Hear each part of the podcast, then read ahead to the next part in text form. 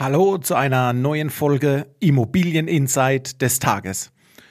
Heute mit dem Thema der Kauf von Wohnungen in Deutschland durch ausländische Investoren soll beschränkt werden. Wie das Ganze funktioniert, ob es realistisch ist, erfährst du nach dem Intro.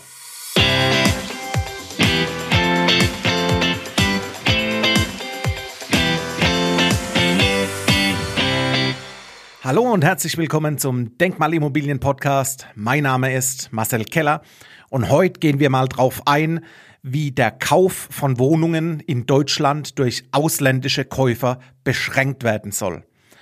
Hintergrund dazu, gerade in Großstädten drängen immer mehr ausländische Investoren. Das Paradebeispiel ist Berlin mit unserer Hauptstadt. Da gibt's immer den Hauptstadtbonus und ausländische Investoren wollen rein in den Markt und drängen mit liquiden Mitteln äh, definitiv in die Stadt. Warum das Ganze?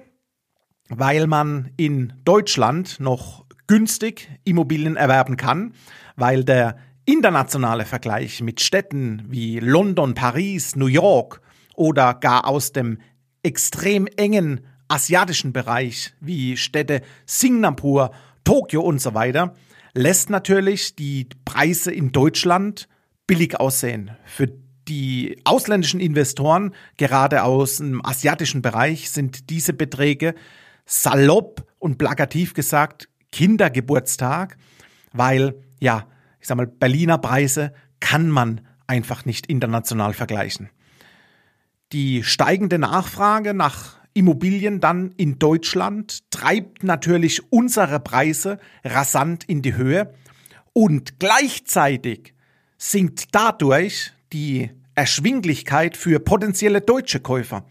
Das heißt, für uns wird dieses Immobilieninvestment in gewissen Städten, in direkten Lagen immer unerschwinglicher. Warum? Steigende Nachfrage und Druck von außen. Zusatzproblem noch, was dazu kommt. Die ausländischen Investoren, die nutzen oftmals genau diese Wohnungen kaum oder gar nicht, sondern lassen die leer stehen. Das sind Spekulationsobjekte. Man drängt extrem in den Luxusmarkt, in das Luxussegment, wo viele Quadratmeter Wohnfläche gebraucht wird. Ersatzimmobilieninvestitionen in gängige Wohnungsgrößen sind dadurch gar nicht mehr möglich. Die Konstellation zur Beschränkung ausländischer Investoren wird, wie gesagt, aktuell geprüft. Es ist jedoch eine extrem heiße Kiste, denn es gibt unter anderem den Punkt Kapitalverkehrsfreiheit. Die Kapitalverkehrsfreiheit verbietet eine unterschiedliche Behandlung von Kapitalanlegern, was natürlich genau diese Punkte wieder extrem schwierig macht. Wir sehen, es bleibt spannend am Immobilienmarkt und die aktuellen Rahmenbedingungen sprechen definitiv für ein weiteres Wachstum am Immobilienmarkt und dadurch steigende Preise. So viel zum heutigen Immobilieninsight des Tages. Ich freue mich auf morgen zusammen mit euch zum neuen Thema und sage auf bald.